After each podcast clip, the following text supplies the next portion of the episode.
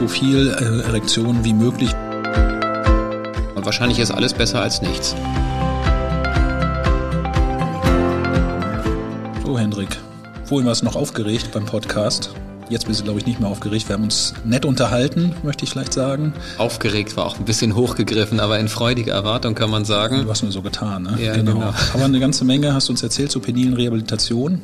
Jetzt geht's los. Wer zuhören möchte, ist eingeladen. Super. Bis gleich.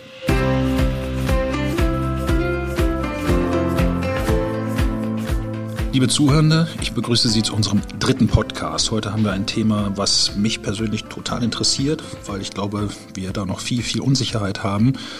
Ähm, die penile Rehabilitation nach radikaler Prostatektomie. Und ich habe hier den Fachmann aus der Martini-Klinik bei mir, den Hendrik Isbahn. Hendrik, hallo. Hallo Markus, hallo. Freust, du, dich auf unseren Podcast? Du hast vorhin gesagt, du wärst richtig aufgeregt. Ja, total. Also ist ein neues Format für uns. Ich finde das schön und innovativ.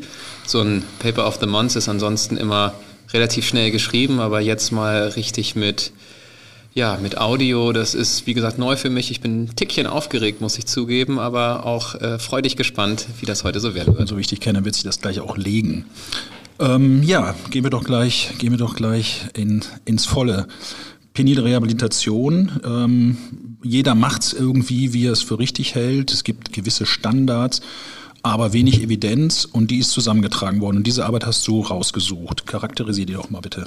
Ja, korrekt. Also es ist eine Arbeit von Herrn Sari Motlak als Erstautor. Das ist ein ähm, ein Review-Artikel letztendlich, wo verschiedene Autoren mitgewirkt haben, unter anderem auch Professor Schariat, äh, der, der Ordinarius äh, von der Uni Wien und auch kein geringerer als Professor Francesco Montorsi aus äh, Mailand. Äh, der wird den allermeisten geläufig sein. Das ist sozusagen jemand, der sich schon sehr, sehr, sehr lange mit diesem Thema auseinandergesetzt hat und viele Studien als erster Autor durchgeführt hat und auch quasi so ein bisschen als der der, der ja, Begründer der penilen Rehabilitation gelten darf.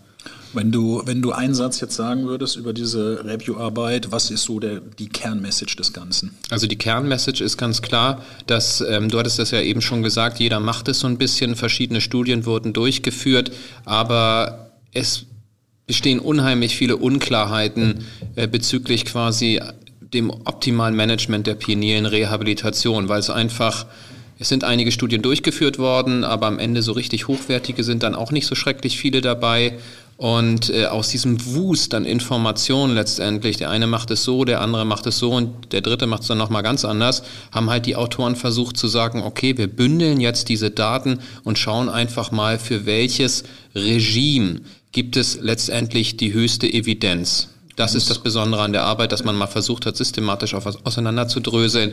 Was ist denn jetzt eigentlich das vermeintlich Beste. Und äh, für mich muss ich sagen, als ich die, die Arbeit gelesen habe, war es ja so ein bisschen überraschend, was das Beste ist. Ja, das stimmt in der Tat. Also hat man vielleicht jetzt nicht so unbedingt mit gerechnet, gut, das hochdosiert.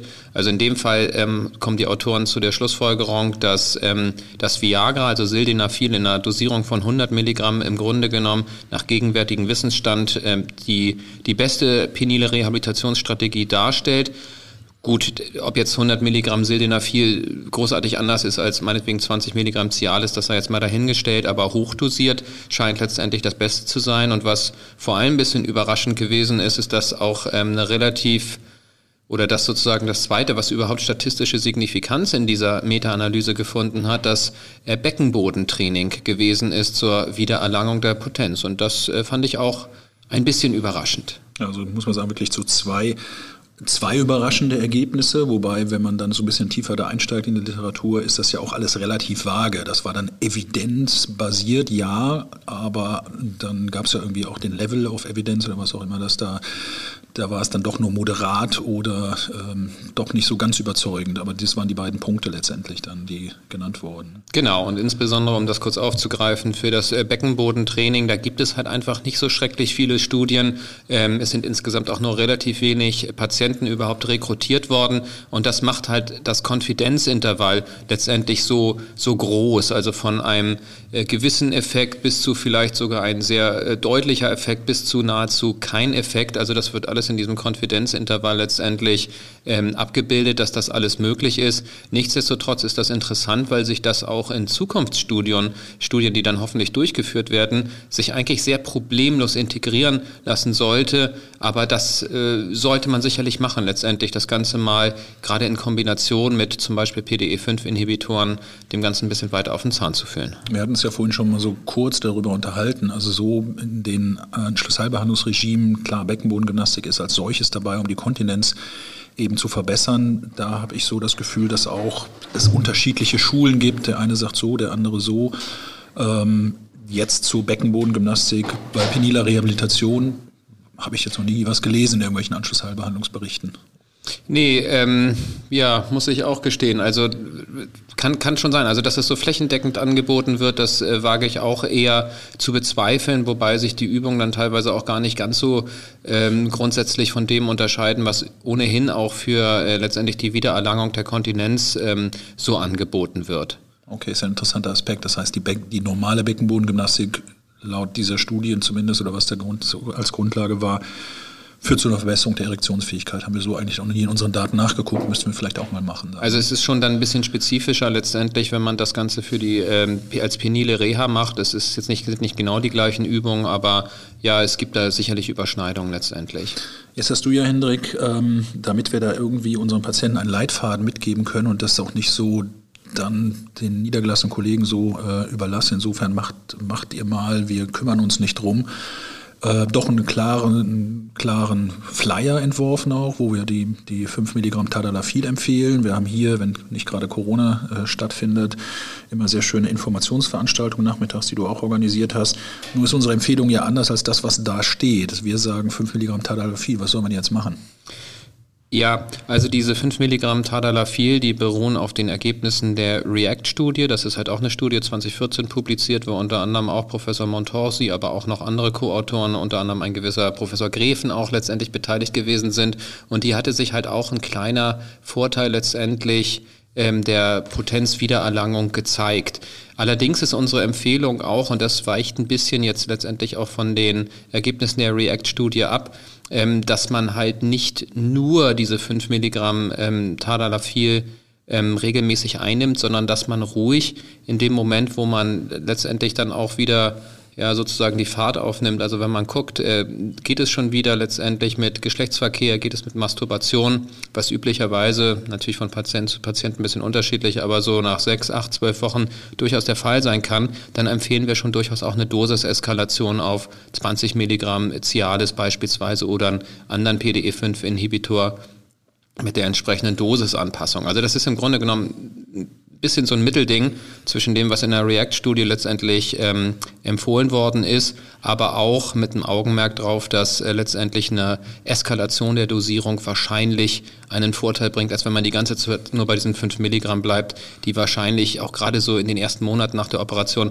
nicht so schrecklich effektiv sein werden. Also da wird man keine richtig guten Erektionen in der Regel erzeugen können als ich dann diese Arbeit gelesen habe, dann muss ich auch dran denken, es gab ja früher dieses Kieler Konzept, das hatte Jünnemann und Kollegen mal so eingeführt. Ähm, das war ja auch basierend auf Sildenafil 100 Milligramm, das hatten die so gemacht. Und da ging es darum auch, dass die äh, möglichst frühzeitig anfangen damit. Das äh, machen wir ja auch. Wir fangen an am vierten Tag. Warum eigentlich nicht früher? Ich erinnere mich, Professor Post, der sagte, am besten schon, schon drei Tage vor der OP loslegen. Ähm, richtig Evidenz gibt es dafür nicht, ob wann man loslegen soll, warum der vierte Tag. Ich glaube, das haben wir mit den Anästhesisten so besprochen, aber so ganz, so ganz verstanden habe ich es auch nicht. Also von meiner Seite her, wahrscheinlich könnte man es durchnehmen, aber wir haben den Standard vierter Tag. Es ist am Ende ein gewisser pragmatischer Ansatz und äh, du sagst es ganz richtig, es gibt ähm, durchaus Leute, die äh, von dieser Materie eine ganze Menge verstehen, die sagen, wir machen das auch ähm, schon vorher. Am Ende ist es so. Also es konnte in verschiedenen Studien, das sind teilweise Tiermodelle, aber teilweise wurde auch wirklich mal nach radikaler Prostatektomie ähm, Proben an den Schwellkörpern entnommen. Ähm, wenn nun jetzt eine gewisse Zeit keine Erektion stattgefunden hat, weil zum Beispiel gerade eine radikale Prostatektomie durchgeführt wurde und die Nerven nicht richtig funktionieren, das ist da doch relativ schnell zu ähm, einer Veränderung im Bereich der Schwellkörper kommen kann. Also diese, diese Schwellkörperfibrose, die letztendlich da immer wieder auftaucht als äh, Langzeitschaden bei länger anhaltender erektiler Dysfunktion. Da kann man so die ersten Veränderungen relativ zügig sehen, wenn keine Erektionen stattfinden. Und ob es jetzt der vierte postoperative Tag ist oder der, der erste postoperative Tag oder vielleicht sogar schon eine Woche vor der Radikalen letztendlich begonnen wird, ich bezweifle so ein bisschen, dass das so richtig den Unterschied macht. Also Kernpunkt ist auf jeden Fall loslegen, aktiv sein. Das ist immer das, was Montorsi einmal, der hatten wir mal vor einem DGU-Kongress hier gehabt, ähm, als er in Hamburg stattgefunden hat. Und dann hatten wir einen Tag vorher ihn hier eingeladen, damit er als der große ED-Papst nach radikaler Prostatektomie hier seine Vorträge hält und hat natürlich die ganze Evidenz auch auf und runter gesagt. Und am Ende des Tages sagt er dann, ähm, gefragt, was, ja, was sagst du denn jetzt deinem Patienten? Er sagte, ich sage meinem Patienten, go back to your high school days. Also mach so viel äh, Erektion wie möglich, wie auch immer man das hat äh, oder macht. Ähm, Hauptsache, man ist aktiv sozusagen. Und das ist, glaube ich, der, der Kernpunkt des Ganzen, den alle so auch wiederholen dann. Ne? Ja, so ist es, genau. Und äh, du hast vorhin gesagt, ähm, wenn die, die Fibrosierung tritt schnell ein nach kurzer Zeit. So, was sagst du denn deinem Patienten, wenn er sagt, äh, Herr Isbahn, äh, PD5, Tadalafil mache ich, ähm, wann soll ich, wann soll ich mal scutten? Ich bin sehr interessiert, dass meine Erektion sich wieder erholt. Wann würden Sie die erste Scut setzen?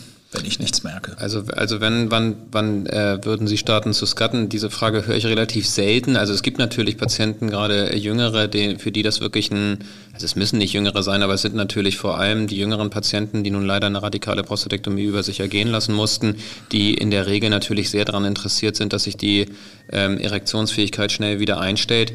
Also im Grunde, also frühestens sechs Wochen nach der Operation. Wobei letztendlich, ähm, also es, es ist schwierig. Also wir haben es ja auch teilweise mal hier sogar selber versucht, das so ein bisschen flächendeckend einzusetzen, das Gatten. Also relativ viele Leute winken da auch ab und sagen, das kann ich mir überhaupt ja. nicht vorstellen. Und das ist auch so ein bisschen die ganze Krux an der Geschichte.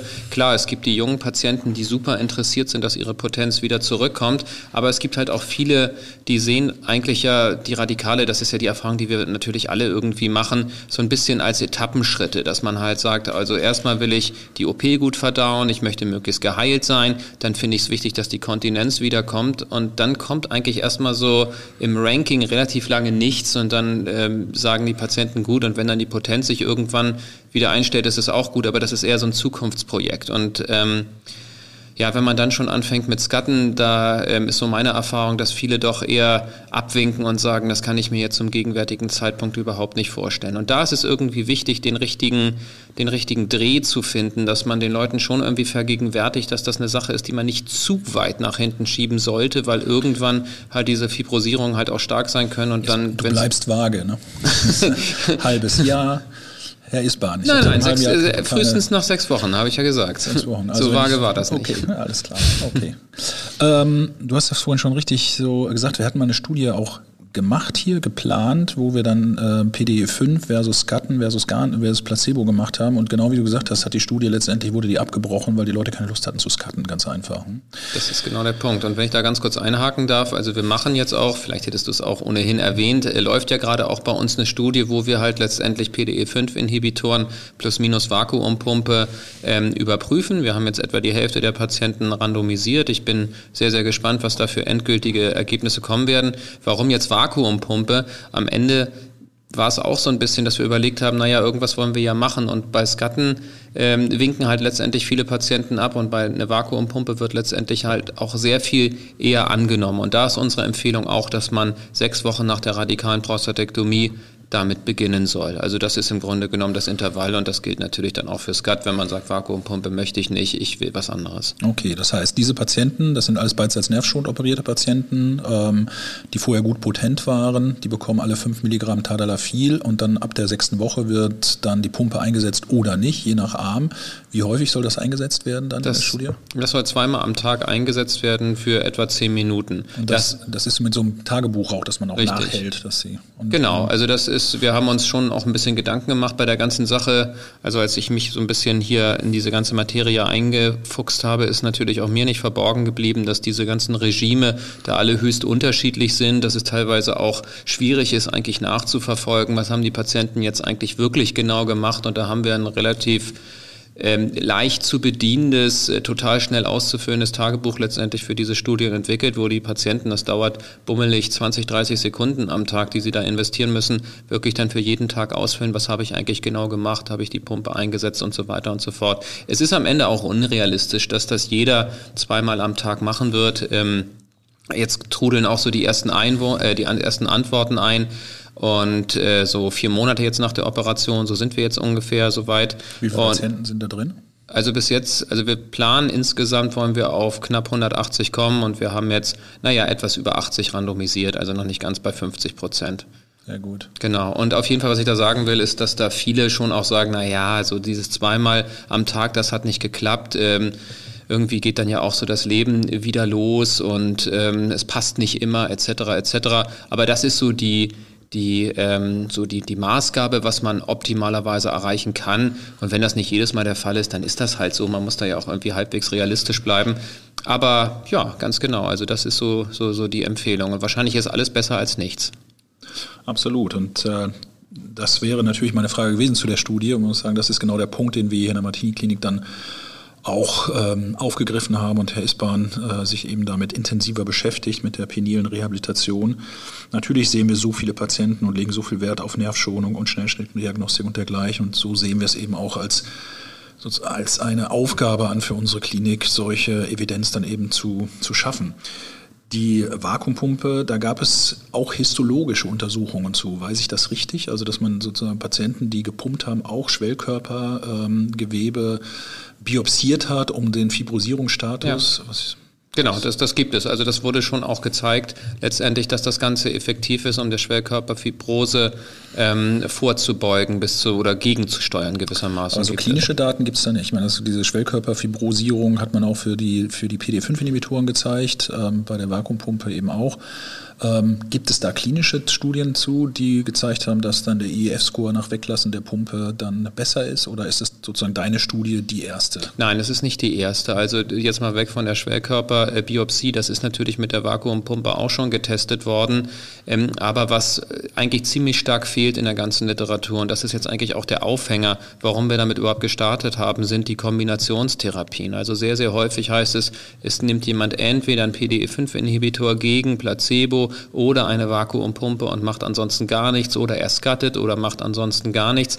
Aber diese Kombinationstherapien sind relativ unerforscht. Es gibt Studien, die Vakuumpumpe mit PDE5-Inhibitor äh, in Kombination verglichen haben, aber das sind meistens relativ kleine Studien, häufig retrospektive Arbeiten mit den entsprechenden Limitationen. Und wir haben uns jetzt gesagt, wir wollen eigentlich so eine Art Standard schaffen, falls uns das gelingen sollte. Und von diesem Standard sozusagen ausgehend werden wir dann auch weitere Studien letztendlich hoffentlich ins Leben rufen, wo wir sagen, okay, das ist jetzt nach gegenwärtigen Wissensstand wahrscheinlich das Beste, was man machen kann und gegen den wird sich alles messen lassen. Es ist unrealistisch, dass jetzt Studien äh, noch durchgeführt werden, wo man sagt, da kriegt jemand eine Substanz, was auch immer das ist.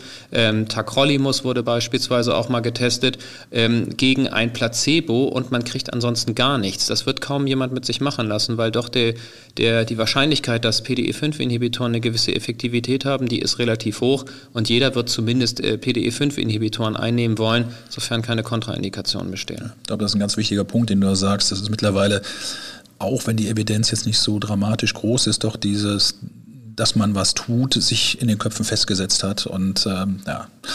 Ähm, Tacrolimus hast du gerade angesprochen. Das ist Immunsuppressivum, was man so zur Nervenstabilisation äh, testen wollte. Wir wollten das ja auch mal durchführen, durften es aber nicht, weil es dann hieß, äh, Immunsuppressiva bei Krebspatienten dürfte man nicht einsetzen. Weißt du, ob da noch irgendwas weiter verfolgt wird auf diesem Sektor? Ja, also es gibt eine Studie, die unlängst äh, publiziert worden ist von äh, Professor Mulhall, also auch kein äh, ganz Unbekannter auf diesem John Sektor. Mulhall aus Memorial Sloan Kettering, einer der Montorsis sozusagen aus den USA. Genau, der amerikanische Montorsi gewissermaßen, wenn man so möchte. Ich hoffe, ich trete damit jetzt keinem von den beiden zu nahe, wenn ich das sage. Für beide ein großes Lob. Ja, genau.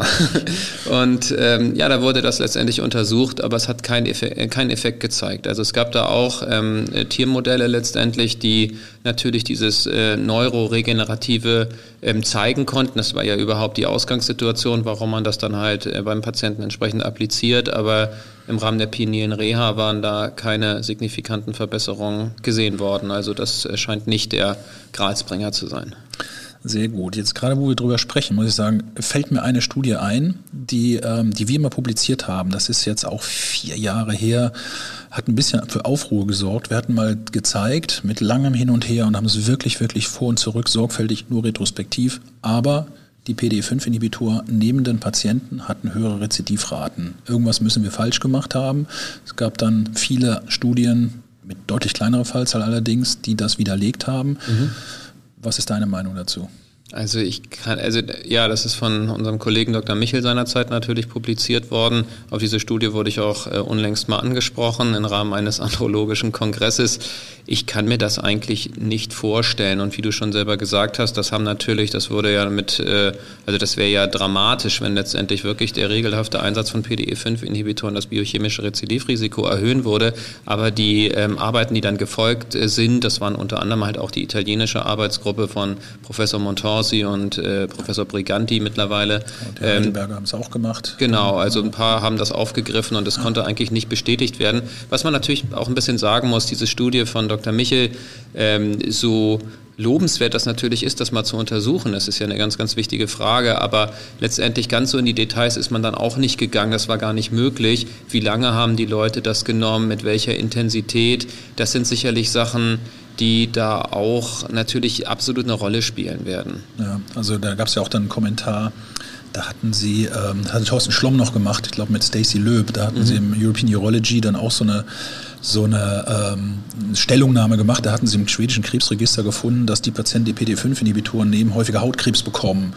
Und dann waren das so hergeleitet, so nach dem Motto, das sind aber auch die Leute, die, ich sage jetzt mal, mitten im Leben stehen und gerne in die Sonne und in den Süden fahren und da größeren äh, Wert drauf legen auf eine gute Erektion und dass das eine, kein kausaler Zusammenhang sei, sondern einfach eine Assoziation, die man da gefunden hat. Mhm. Ähm, naja, ob das Ganze so ist.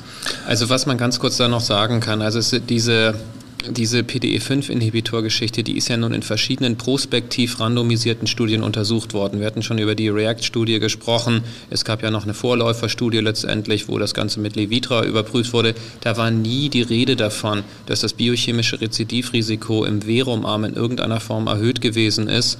Ähm, ich halte das für unwahrscheinlich. Ja, ich muss sagen, ich halte es auch für total unwahrscheinlich und wir haben ja irgendwie, aber wir haben es halt gesehen und uns hin und her diskutiert, aber ich halte es auch für absolut unwahrscheinlich. Ein Punkt möchte ich noch ansprechen, ähm, wurde ich gestern noch von einem Patienten gefragt, Stoßwellentherapie. Mhm. Wie sieht da die Datenlage aus? Also bis jetzt ist meines Wissens, und ähm, ich glaube, das hat sich jetzt in den letzten Zeit auch nichts geändert, eine Studie publiziert worden, wo das halt wirklich mal äh, überprüft worden ist. Das war halt auch PDE5-Inhibitor plus minus Stoßwellentherapie. Und äh, der primäre Endpunkt der Studie, das heißt ein Jahr nach der Operation, ähm, beziehungsweise nee, es war nicht ein Jahr nach der Operation, also sie wollten, die Kollegen wollten, das ist eine brasilianische Studie, halt einen minimalen Unterschied von vier äh, im Bereich des IEF-Scores letztendlich zwischen den beiden Armen sehen. Das war sozusagen der primäre Studienendpunkt. Und diese Studie wurde publiziert, super früh nach Operation. Ich glaube, etwa vier Monate war das äh, Follow-up, was viel zu kurz ist. Und da wurde dieser primäre ähm, Endpunkt nicht erreicht. Es zeigte sich allerdings ein kleiner Vorteil im äh, mittleren IEF-Score zugunsten der Stoßwellentherapie. Also das ist etwas, was ja auch einen ganz anderen Ansatz letztendlich verfolgt als, ähm, als zum Beispiel PDE5-Inhibitoren etc. Hier werden ja richtig ähm, Stoßwellen appliziert, die letztendlich die äh, Angioneogenese letztendlich stimulieren sollen und äh, damit auch die Potenz verbessern sollen. Also das ist ein sehr spannendes äh, Feld und es gibt äh, vereinzelt Urologen, die das durchführen. Du hast vorhin schon Professor Porst erwähnt beispielsweise, der da ähm, extrem tief auch wieder in der Materie drin ist und ähm, es wird öfters berichtet, dass das äh, sehr, sehr gute Erfolge mit sich bringt, aber so richtig die Evidenz in einer randomisierten Studie mit gutem Follow-up, die ist eigentlich noch nicht so richtig ähm, erbracht. Nichtsdestotrotz ähm, haben wir uns auch gedacht, das ist etwas, was wir verfolgen können und wir planen tatsächlich, und ich hoffe, da können wir dieses Jahr auch mit starten, auch eine randomisierte, äh, Sham-kontrollierte Studie. Sham heißt in dem Zusammenhang, dass halt äh, wirklich auch appliziert wird, ähm, aber die Patienten nicht wissen, ist es jetzt sozusagen der Verumarm oder ist es sozusagen diese Sham-Kontrolle, also so eine Art Placebo fürs ESWL-Gerät. Das ist nämlich auch, wenn ich nochmal ganz kurz das, äh, das sagen darf, auch ein Problem bei diesen ganzen Studien in der Sekunde, wo man anfängt zu erzählen, ja, wir haben jetzt hier meinetwegen eine Vakuumpumpe oder SCAT oder ähnliches und wir könnten uns vorstellen, dass das einen positiven Effekt hat. Da sagen natürlich auch viele Leute, die sagen, ja, ich mache mit und dann aber in den Kontrollarm letztendlich kommen, hm, aber irgendwie scheinen sie sich doch was dabei gedacht zu haben, dass da eine Vakuumpumpe oder Skat oder Stoßwellen oder was auch immer eingesetzt werden. Das mache ich jetzt einfach trotzdem und breche sozusagen das Protokoll. Es geht ja um meine Potenz. Das ist insgesamt ein Riesenproblem bei dieser ganzen Thematik, dass man nicht so richtig häufig einen Placeboarm zur Verfügung hat. Absolut. Also ich finde, das ist so, wenn man Schwachpunkte randomisierter Studien hat, dann ist es sicherlich so, dass der möglicherweise gesundheitbewusstere oder dann potenzbewusstere in deinen Studien sagt, naja, wenn es was bringt, dann äh, mache ich doch lieber nicht den, den Kontrollarm. Genau. Und man hat damals auch, noch als wir, wir haben sowohl bei der React als auch bei der Reinvent-Studie äh, teilgenommen, dass man irgendwie natürlich auch schon wusste, relativ schnell, die Patienten wussten relativ schnell, ob sie nun im Verumarm sind oder im Placeboarm, weil die natürlich dann ihre Nebenwirkungen mit rotem Kopf oder sonst irgendwas bekommen hatten. Ähm, das ist dann immer das, das Problem dabei. Okay, ja, ich bin gespannt. Stoßwellentherapie, äh, wenn wir das hier einführen könnten, wäre das super. Bin mhm. sehr gespannt, was da kommt. Ähm, deine ideale Zusammenfassung, ich bin jetzt dein Patient, radikale Prostatektomie, mir ist die Erektion wichtig. Ja. Herr Isbahn, ich gehe morgen nach Hause. Was geben Sie mir mit auf den Weg? Also nehmen Sie PDE5-Inhibitoren, insofern Sie sie gut vertragen. Also wir arbeiten üblicherweise mit dem Cialis wegen der halt längsten Halbwertszeit der PDE5-Inhibitoren, aber man kann durchaus natürlich auch ein anderes nehmen. Wir empfehlen tatsächlich erstmal diese 5 Milligramm, wobei jetzt auch nicht zuletzt ähm, auf Grundlage dieser Studie, die wir nun heute vorgestellt haben, man da schon drüber nachdenken sollte, ob man nicht vielleicht das Ganze höher dosiert. Da werden wir uns melden in nächster Zeit, aber im Moment noch diese 5 Milligramm, aber halt auch mit zügiger, bedarfsorientierter ähm, Dosiseskalation. Man muss immer generell sagen, äh, die Potenz braucht lange, um sich zu erholen. Ist natürlich nicht bei allen so, aber ähm, die Erfahrung zeigt doch, dass bei relativ vielen Patienten die ersten Monate die Potenz echt nicht so doll ist und dann so in der zweiten Jahreshälfte von der Operation aus gesehen bis zu ein Jahr nach der Operation sich da doch bei einigen deutliche Verbesserungen äh, abspielen. Insofern halt auch immer wirklich ganz, ganz wichtig, weil die Potenz natürlich bis zu einem gewissen Punkt auch Kopfsache ist, sich nicht zu viel Druck zu machen, wenn die erste Zeit nicht äh, funktioniert. Wenn allerdings nach drei, vier Monaten man jetzt zum Beispiel PDE5-Inhibitoren nimmt, auch mit Dosiseskalation und man äh, erzielt überhaupt keinen Effekt, also der Penis irrigiert quasi gar nicht, an Geschlechtsverkehr oder Masturbation ist überhaupt nicht zu denken, dann würde ich äh, eskalieren und da muss man am besten also gucken, was einem letztendlich am meisten behagt. Also der eine wird mit Skat zufrieden sein, für den anderen ist das gar nichts, da funktioniert vielleicht die Vakuumpumpe, eventuell auch äh, intrauretral zu applizierende Substanzen, das wäre es so. Jetzt Stoßwellentherapie oder ähnliches, wenn ich da gefragt werde, da sage ich für gewöhnlich noch, es ist einfach unklar, ob das was bringt, sollte man tendenziell eher in Studien überprüfen. Erholungspotenzial der Nerven insgesamt? Wie meinst du das? Also die ähm, wir haben ja häufig die Frage, dass die Patienten sagen, so nach einem Jahr ist es dann gelaufen, ist es das Ende der Fahnenstange? Ja, also, ach so, jetzt habe ich verstanden. Ja, genau. Also nach einem Jahr ähm, wird sich wahrscheinlich nicht mehr so ganz entscheidend was ändern. Es gibt Studien, die haben gezeigt, äh, durchaus auch nach zwei Jahren und einige reden auch nach vier Jahren kann es noch gewisse Verbesserungen geben. Das mag so sein, aber man wird sicherlich nicht nach einem Jahr äh, die Situation vorfinden, dass auch unter hochdosierten PD5-Inhibitoren die Erektion quasi nicht vorhanden ist und noch ein weiteres Jahr später geht es dann auf einmal wieder. Das ist, glaube ich, wenn es denn mal vorkommt, die totale Ausnahme. Okay, ich musste an diese Arbeit denken von Philipp Mandel, die wir da jetzt für Jungs gemacht hatten. Da war irgendwie nach von denen, die dann im Jahr zwei noch wiederkamen, das war so fast jeder Dritte, ähm, die hatten vorher einen ganz guten Score schon und mhm. sind dann so gerade über die Schwelle, wobei das natürlich immer so Definitionen sind, die wir ja als Ärzte machen, die der Patient vielleicht gar nicht so empfindet, über die Schwelle der Potenz gesprungen und mhm. nach drei Jahren waren es noch drei Prozent, aber das Wort dann wirklich dünnte dann richtig aus. Ne? Na gut, ja, vielen Dank. Damit haben wir unser Update für die penile Rehabilitation. Ähm, ich danke dir, Hendrik. Ja, ich danke auch. Ich hoffe, du rekrutierst gut in den Studien und äh, dann äh, hoffe ich, dass du irgendwann mal uns den neuen Standard der penilen Rehabilitation mitteilen kannst. Das wäre wünschenswert. Vielen Dank. Vielen Dank. Schönen Tag noch. Tschüss.